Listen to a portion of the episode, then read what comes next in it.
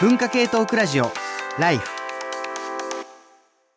こんにちは、山本ポテトです。こんにちは、工藤文子です。TBS ラジオ文化系トークラジオライフの番外編ポッドキャスト、働き者ラジオ、義務から退職してお休み中の工藤文子と、連日締め切りに追われるフリーライターの山本ポテト、働き盛りの二人が仕事をめぐって語り合います。聞けばお金持ちになり、教養がつき、人生がときめきます。個人の感想です。前回に続いて、ポッドキャスト、営農とサブカルでパーソナリティをされているジョンさんをお招きしております。ジョンさんよろしくお願いします。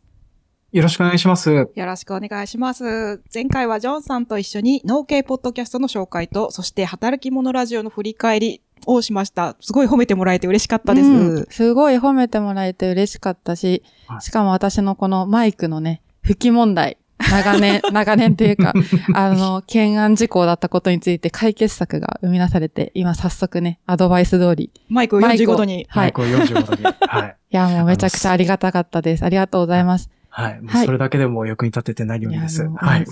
で今回はジョンさんに農家の働き方についてお聞きしたいと思います。はい。それでは早速始めましょう。第35回目の働き者ラジオ働き者ラジオ。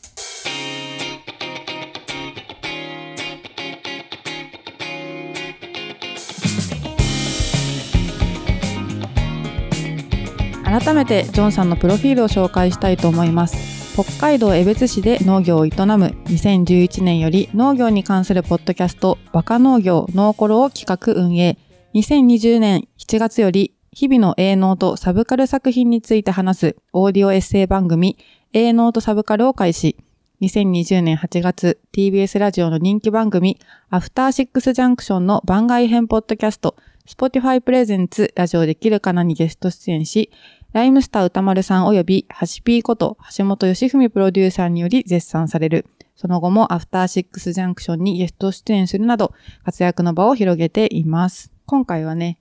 ジョンさんにいろいろ農家さんの働き方についてお聞きしたいと思っているんですけれども、はい。ジョンさんはどういった経緯で農家になられたんですか？えっとですね、これがあの、あんまりポジティブな理由ではなかったりするんですよ。私あの、もともとあの、えっとですね、都内の方でシステムエンジニアのお仕事をしていたんですけれども、あ、そうなんだ。はい、はい、はい。まあ、そうなんですよ。そうなんですけれども、まあ、大学を卒業した後、就職して、うん。あの、技術職みたいなものをずーっとやってまいたんですけども、あの、始発から終電っていう風な生活が、まあ、3ヶ月ぐらい続いて、それでちょっと壊れてしまいましてね。まあそれであの、うちの実家がもともと農家をやっておりまして、それがあの、農業生産法人って言って、あの、まあ、法人化するっていう風なタイミングがたまたま来ておりましたので、はい、まあ、それであの、実家に戻っていて何もすることがないんだったらっていう風なので、えー急遽自宅のことをして、まあ、農業の手伝いをするようになった結果、そのままあの、どこにも行けずに農家をやるようになってしまったっていう風なのが、現在には至ってたりするんですよね。はい。ちなみにジョンさんは北海道でお米を作っていらっしゃるというふうに理解をしており、そして美味しいお米も私味しかった。いただきましたがあの。他にもお野菜とか作っていらっしゃるって、ポッドキャストでお話しされていたと思うんですけど、そのあたり教えていただけますか？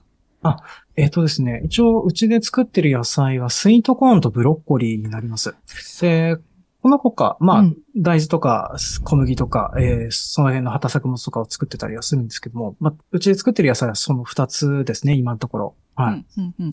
うん農業って作物の成長サイクルとか、あとその収穫するとか種まきとかの季節によって、だいぶあの、働き方の内容とか時間が変化すると思うんですけれども、そのあたりももうちょっと教えていただけると嬉しいです。えっとですね、これあの、日本国内の農家一括りにしてもすっげえばらつきがあるんですけども、ははははとりあえ、ず、はい。北海道の農家はですね、あの、一年の半分近く雪で覆われてるっていう風なところが、まあ、仕事にかなり大きな影響を与えています。で、特にあの、私たちが忙しいのは4月から11月、あの、雪が溶けて農作業ができる、この短い期間の間に、えっ、と、農作物のは作付けから収穫まで全部やらないといけないので、まあ、大体あの、すごく忙しいような状況になってくるなって思いますね。はい。であとは、あの、北海道冬場は、あの、雪で覆われているので、え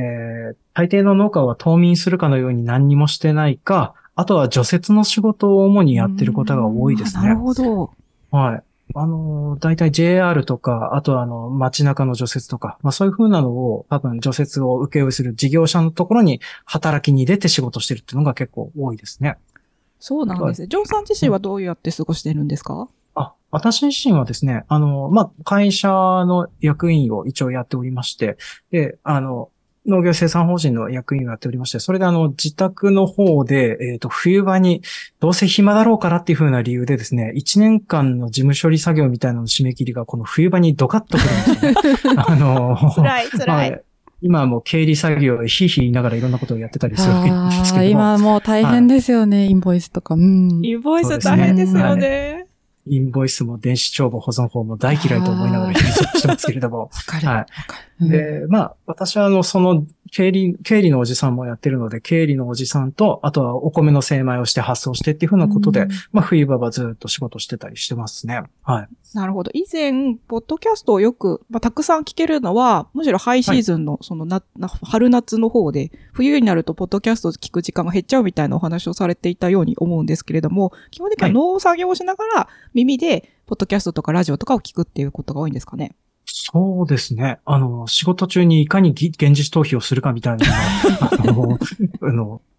仕事する時間中って、基本的にあの耳だけが開いているような状態になっております。でそれで、あの、割とあの、4月から11月の間ってほとんどお休みとか、あとは自分であの、好きな映画も見なければゲームもできないというふうな状況が続いておりますので。現実逃避をするかのようにずーっとポッドキャストを聞くっていうふうなことが、まあ、仕事中は多いんですよね。それで、あの、4月から11月にかけては多分、あの、そうですね、ポッドキャストの視聴時間の3分の2以上、まあ、を全部ここら辺で聞いて、で、うん冬場になったら、ほとんど聞かなくなるっていう風な感じになってますね。その反動で、なかなか聞聞くのが嫌になってるというか、聞かなくてもいいかっていう風になってるのか、まあ、そんな感じでだいぶ減ってたりはするような感じだと思いますね。はい。なるほど。全は然い農家さんの、あの、サイクルっていうのが、あの、イメージできてないんで恐縮なんですけど、大体この反応期っていうんですかね。朝何、何時頃とかに起きるんですか？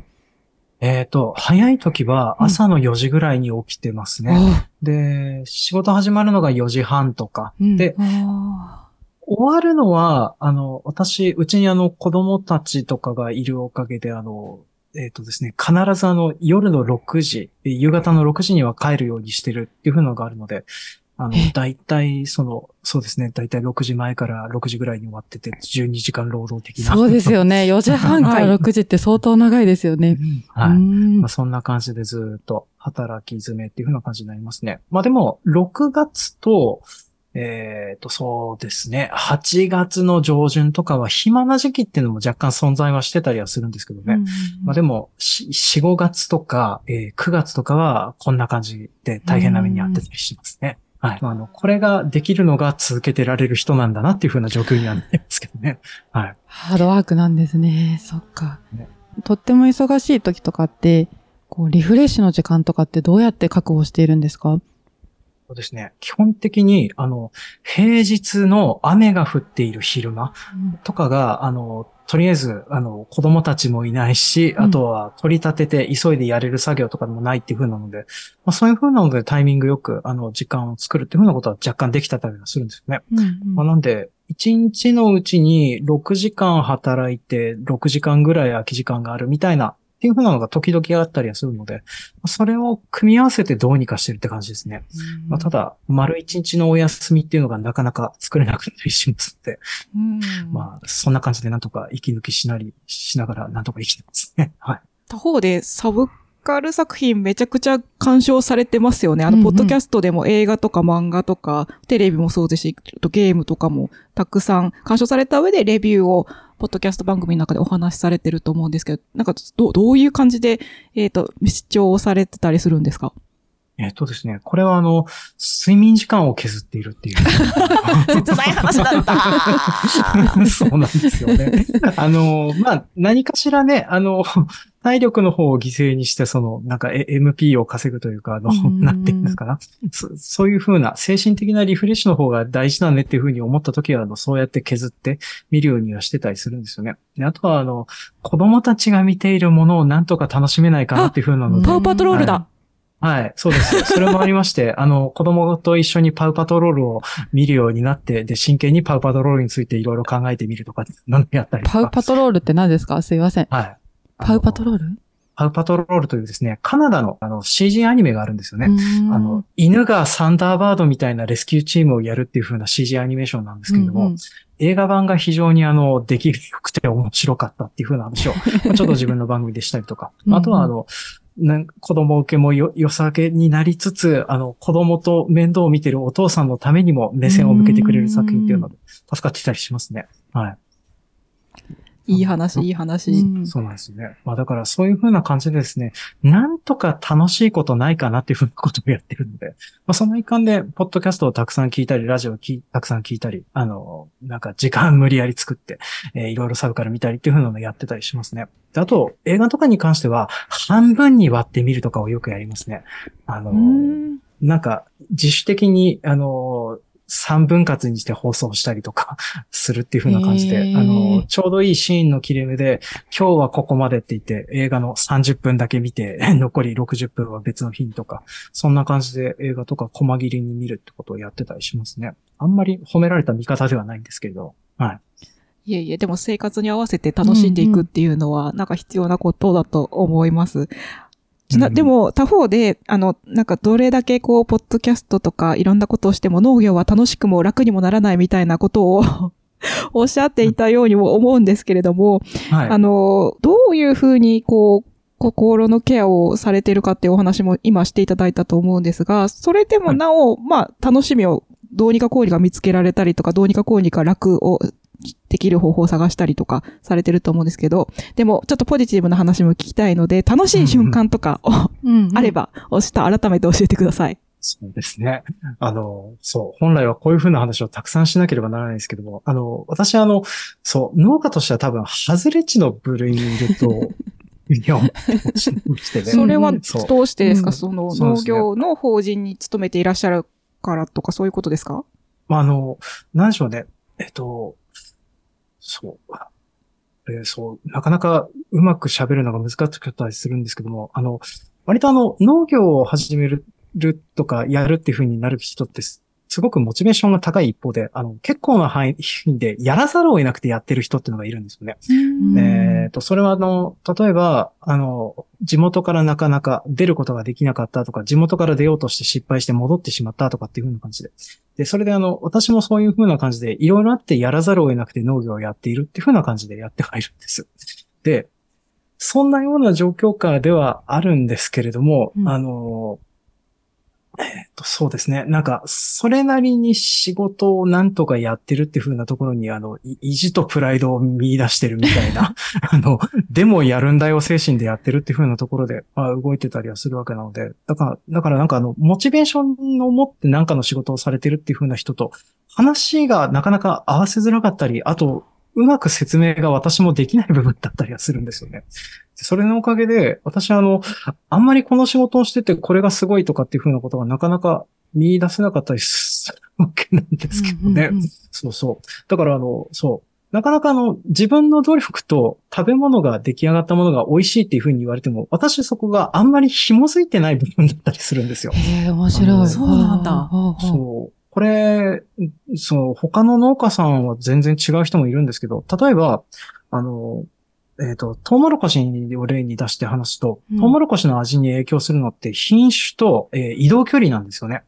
移動距離？基うんはい。だから、あの、いかに鮮度を短く、あの、取った瞬間に食べることができるかっていう。まあ、だから、全然美味しくないというふうに言われている農家の、えっ、と、取った瞬間のトウモロコシと、うんあと、すごく評判になっている農家が、えー3日ぐらいかけてクール便で発送したトウモロコシ。多分、美味しいのは前者の方だと思うんですよね。うんで、そのぐらい、あの、まあ、一応、技術でいろ、そういうふうなこともできたり、いろいろと食味に関することとかっていうのはいっぱいできたりはするんですけども、うんけれども、それが、あの、どこまで寄与してるのかっていうのが本当に怪しい世界なんですよ。あの天候にもよるし、あとは作ってる場所とかにもよるしっていうのであの、割とあの、なんで、私が作ってるトウモロコシは全部美味しいですっていうふうに言いはするんだけど、そこの努力がどこまで人為的なものなのかっていうのがはっきり線引きができないものなので、なんか、あの、おそう、自然のお手伝いをしてるだけなので、なかなかあの、俺の手柄ってことにならないんですよね。うん、すごい。なんか壮大な話を。そうなんですよ。か。だから、だからね、こ、この辺の部分をやって、っていう風な感じになるんですけど、うんただあの、なんか、苦労してますよっていう風な話を楽しそうにするおじさんっているじゃないですか。まあ、はい現に私があの、今現在そんなような感じで喋ってると思うんですけど。まあ、なんか、そういう風にいろいろ悪、足玉に言ってるようで、多分、何かしら多分こだわってたり、気にしてたりするような部分もあるんだなっていう。ただ、あの、私あの自分のポッドキャストでずっとあの農業が嫌いでっていう風なところからポッドキャストを配信してるっていう風なのそうでがありますすので。ね。うんそうなんですよ。それを言い続けた結果ですね、こうなってしまっていて、あの、今更農業のいいところをこういう風なことなんですっていうのが話せなくなってしまっているっていう風な気もするんですよね。そうか、でも、あの、は一般論としてという、な農業に限らずかもしれないんですけれども、別にうん。私は仕事に面白さとかやりがいを感じる必要は、そそんなにないっていうか、まあ、最低限あれば、お金をもらえるっていうことがあればよくて、その、うんうん。なんだっけ、い以前の回でもライフワークとライスワークを分けて考えるのは、もしかしたらライフワークの罠かもしれないみたいな話もしてましたが、うんうんうん。なんかそこについては、な、なんだろう、そ、うん、あんまり常にやりがいを感じてないといけないとか、面白さを感じてないといけない仕事に対してとは思ってないので、ジョジョンさんのような、ちょっと距離を置いたっていうか、クールな視点で仕事を、に従事するっていうことも全然ありなんじゃないかなというふうに思っています。まあ、まあ、そう言っていただけるとありがたいです。自分の要素以外が大きな仕事じゃ、お仕事じゃないですか。でもはい本来いろんな仕事ってそうなんだけど、なんか私たち勝手に自分の手柄に 確かにね、それはそうだ。しがちなんだなってなんかすごい聞きながら思いましたね。そうだね。うんなんか自分の手柄だと勘違いできやすい環境にいるけど、まあ本当は実はそうではないと思う、本当はね。思うんですね。でもうん、その自然環境とかの、ああとその流通上の制約とかうんうんがダイレクトに見えやすい形で農業に現れてくるので、あの自分の手柄だ感が出にくいっていうのはあるんでしょうね、きっとね。そうですね。まあ、それもあって、あの、あまり楽しくもならないっていうふうに 思いがちになるのかなとは思いますけどね。まあ、でも、うん、あの、あれですね。これあの、うちの会社の働き方とかの問題も結構あったりはします。うん。気持ちいいなって思う瞬間はありますか、えーやっていて。うん。とそうですね。あの、疲れ果てて綺麗な夕日を見た時とかですね。素敵。いいなぁ。いいなぁ。いいですねうんそうですね。あの、そういう風な瞬間っていう風なのは時々あるんですけども、ただ、あの、危険な状態にいるような時ですね。あの、危険？80連勤明けとかそういう風なタイミングで ちょっとハイになっんで農業範囲にな、なって。はいそれはあの、果たしていいことなのかって言われると、僕はあんまりいいことだとは思わなかったりはするんですけどね。知り合いの芋農家の方がおっしゃっててすごく印象的だったのは、その農業って一括りになってるけど、本当に育てている作物によって雰囲気って違うってその方がおっしゃってて、結構葉物とかはギャンブルの要素があったりとかして、なんかこう季節によってこうできたりできなかったりとかして、なんか葉物農家さんと話してると、本当にギャンブラーの目をしている みたいな。そうなんだ。本当、本物のギャンブラーうん、うんって言ってて、だから多分ね、その、ジョンさんからお話聞きましたけどと、もしかしたらちょっとまた刃物農家さんに聞くと、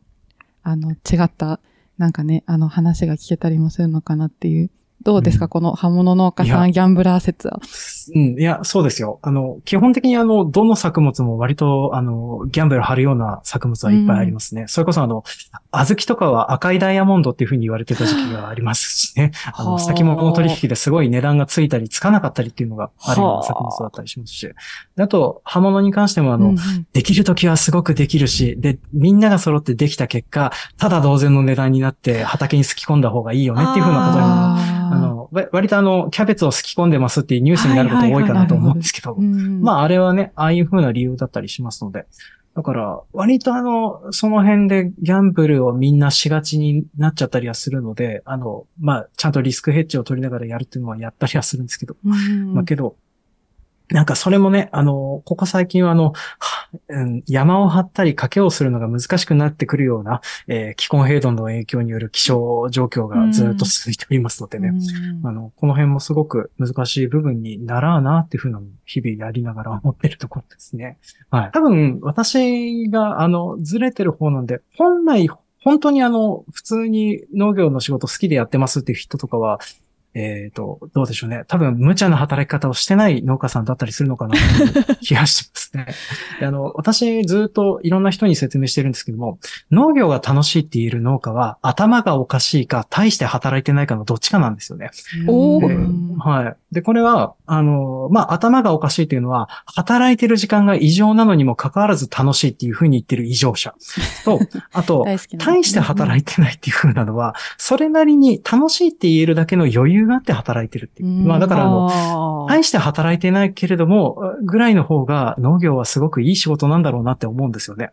私はあの、頭もおかしくなければ、大して働いてないとも言えないような状況で働いていますので、あんまりいい気分には言えなかったりはするんですけどね。あでも、大抵の農家さんはそんなにひどい目で働いてることはないんじゃないかなって思ってはいます。はい。うんなんかう、んシャキッ、なんか、しシラフ、シラフだとって言い方あれかもしれないけど、シラフで、シラフで激務だと大、まあ大変ですよね。なんそうか、ちですね。ちなみにお酒とか飲まれますか？あの、うん、浴びるほど飲んではいるんですけど、最近は 抑えるようにしてます。いや、そうですね。うん。あの、まあ、そうなんですよ。なんか割とあの、農家自身も結構皆さんお酒を飲まれる人とか、うんうんあとはあの、どうしてもあの、田舎のおじさん社会というか男社会っていう風なのが根強く残っているような、えーあはい。あの、多分あの、何かしらのコンプランスには常に違反し続けてるような団体に 結構所属しがちになっておりますのでね。うんうんだから、無茶に飲まされるみたいなこととかが、あの、未だにまかりを通っているような社会で暮らしていますね。はい。そういうような社会でいるっていう風なのと、あと、気質的には、私あの、ね、えっと、ライフとかを好き好んで聞くようなぐらいには文化的素養があるはずなんですけれどもね。はい。で、基本的にそういう風なのに参加されてる人々がお嫌いなような部分っていう風なのにすごくずっと参加してたりはするんですけど、はい長谷川プロデューサーがゴルフの文化にこう、馴染めなかったみたいな感じですね、きっとね、そんな、そんな感じですね。はい。でも、あの、そういうふうな部分とかでも、なんかそれなりに、いやいやながら付き合っていくと、それなりにあの、必要性とか、えっ、と、学ぶこととか、あとは、なんでこういうふうな不毛なものが存在し続けているのかっていうふうな理由とかも、あの、まあ、学ぶ機会になったり。あと、私はあの、時々人文学の、特にあの、人類学とか、あーの、勝手に学ぼうとしたりするんですけど、はいはいはいこの辺とかは、あの、んえっ、と、農家のおじさんとか、そういう田舎のうんなぜこれが残ってるのかわからないしきたりとかを理解するのに役立ったりっていうふうなところで。だから、あの、関係ないところのこととか、そういうふうな知的興味し、興味心を、あの、まあ、んなんか、満たしてくれるような何かのきっかけになることもあらあなっていうふうなのをね、よかった探しをしながらなんとかやったりはしますけどね。この前、ポッドキャストウィーケンドでジョンさんにお会いして、なんかすごく地に足をつけている人の振る、なんていうのかな、こう、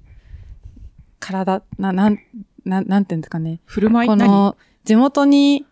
帰った同級生に会うと、みんなものすごく、なんだろう、地に足つけて生きてるって。家、家も買って。友達、あ葬式にもいっぱい出て、葬式にの出る。看護総裁やるね。そうそう大事、大事なことなんですよ。そうそうそうそう。でも東京にいると、なんか結構それがふわふわしたまま、あの、生きてっちゃったりできて、結構足に、足つけて生きてる人と、あ、違うな、みたいなことをなんかこん、なんかジョンさんとお会いした時に、なんかすごい感じたんですよね。なんかこうんうんう、ああ、すごい、